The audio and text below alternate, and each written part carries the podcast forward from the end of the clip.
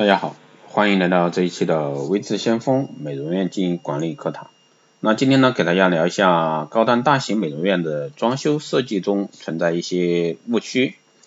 啊，大型的女士美容院呢，如何装修既豪华又不会铺张浪费？针对现在的大型美容院加加盟店来说，如果说想在装修过程中呈现出最好的效果，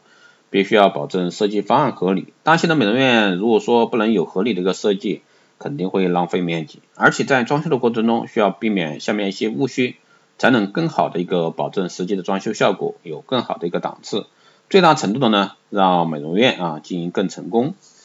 首先呢是一定要能够避免啊太奢华。那现在很多大型美容院的装修的过程当中，总会有这样的误区，就是感觉呢自己有钱，所以说一定要装修的特别奢华啊，奢华的装修体验才能够让顾客更喜欢来。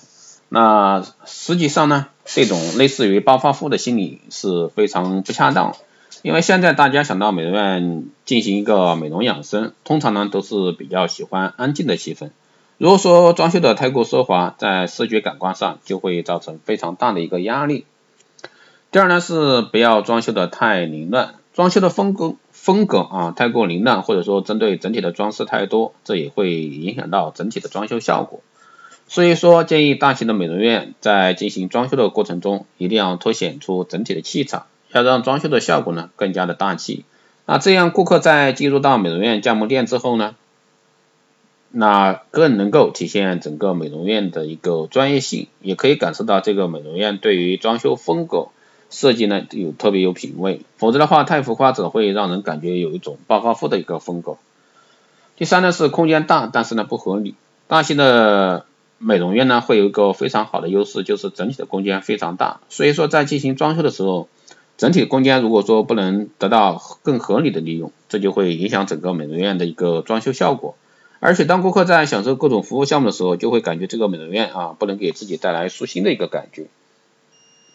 那这些误区呢，都是很多老板在装修的时候都会犯的错误，而且在这个大型美容院的经营过程中，针对于这些装修的致命。错误呢也会让整体的经营出现问题，因为大家进入到美容院之后呢，就会感觉到华而不实，所以说也尽量要避免出现错误的问题，要合理的利用自己的一个大空间，在使用效果保证的前提下，才可以让美观性更强。当然，以上呢只是一个个人的浅谈，那关于装修这一块呢，还有更多的一些说道，那后期呢，我会持续给大家推出关于美容院装修啊这方面的一些变革。